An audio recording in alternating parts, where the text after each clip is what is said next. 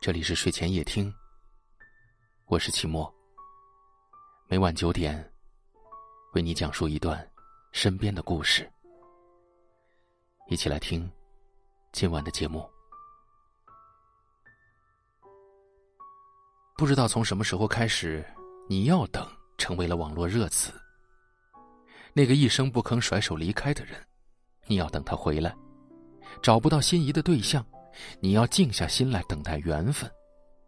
升官发财的机会，更是要等伯乐赏识的概率。等，就好比守株待兔，被动的祈祷天降好运。一辈子不长，却把大半生都消耗在浪费时间之上。甚至真的有机会降临到你的面前，也因为毫无准备而和他失之交臂。如果只是被动的等待。永远抓不住你想要的幸福。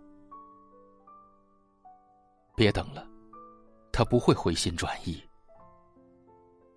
付米在分手后爱上了发朋友圈，吃饭、出游、新衣服，他把所有能够展示自己美好生活的照片都发了出来。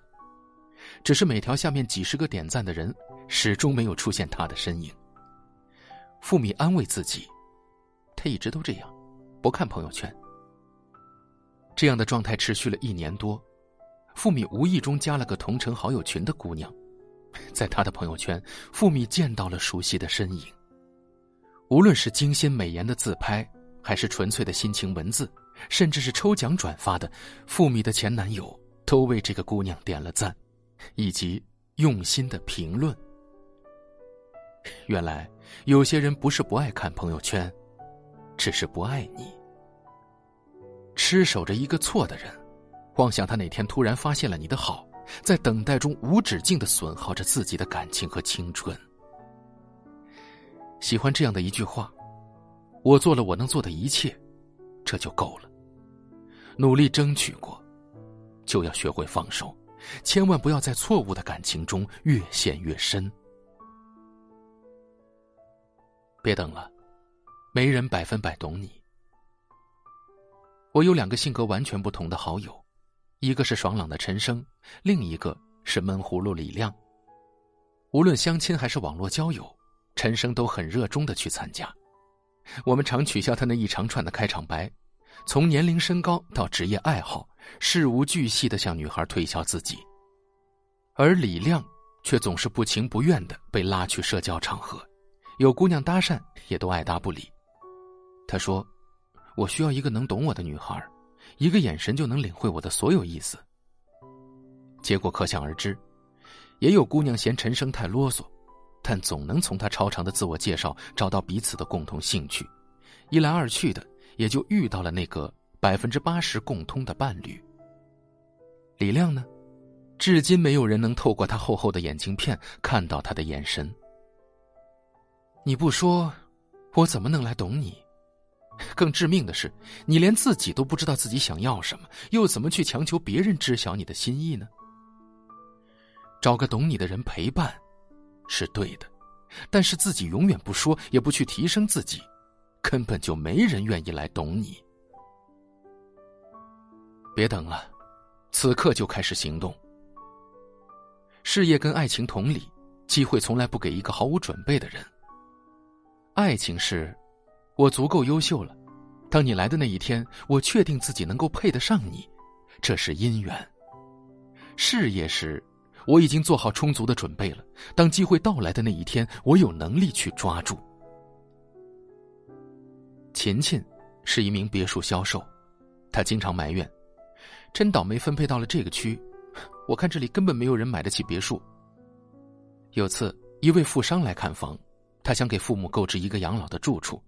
他很满意郊区小镇的环境质量，只是担忧的问了一句：“周围最近的医院在哪里啊？”秦秦不耐烦的说：“公交车四十分钟，有个镇医疗所。”听到这个，富商显然有点想放弃购买医院了。旁边的同事赶紧上来说明：“我们这个别墅区，呃，就是专门为了养老而设计的，所以区内就配备了医疗点，如果有重大疾患，也能保证半小时就将老人送到市医院。”一个别墅销售，却连自己别墅区的优势卖点都没搞清楚，自然在遇到有意向的客户时也无法把握。不要总感叹世道不公，给了你一条最难走的路，别去等伯乐赏识，先让自己成为会发光的钻石。成天想着买两块钱的彩票，等着中千万大奖，还不如此刻就开始行动，让自己成为可以掌控自身命运的操盘人。别继续在等待中蹉跎时光，错的人就放手，对的人就尽力争取。人生时光有限，被动等待，还不如勇往直前。好了，今晚的节目就到这儿了，感谢您的收听，我是齐墨。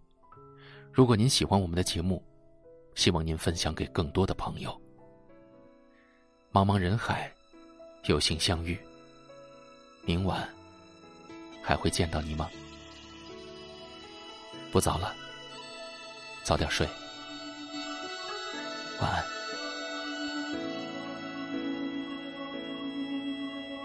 昨夜我真的将你梦起，梦中的回。那么的清晰，我的手感觉你十指的牵系，我的脸体验你腮边的暖意。昨夜你真的到我。中的情意那么的甜蜜，我聆听着你微微动听的话语，我凝望你默默含情的眼睛。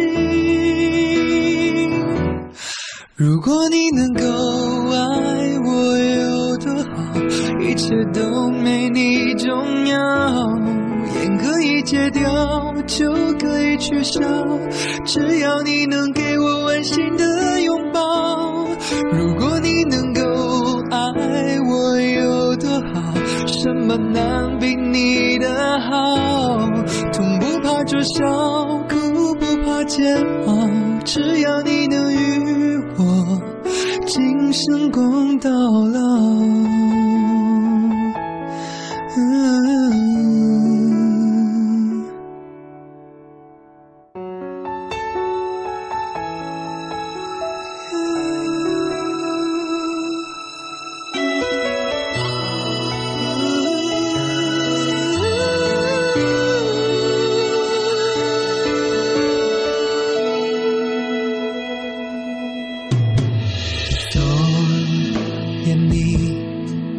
真的到我梦里，梦中的情意那么的甜蜜。我聆听着你微微动听的话语，我凝望你。默默深情的眼睛。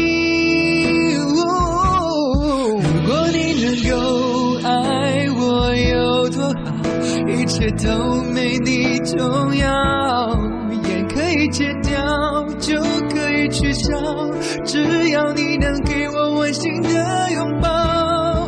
如果你能够爱我有多好，什么难比你的好？痛不怕灼烧，苦不怕煎熬，只要你能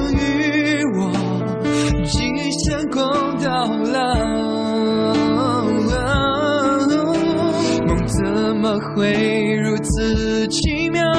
我的心是他知道，难道这就是灵犀的征兆？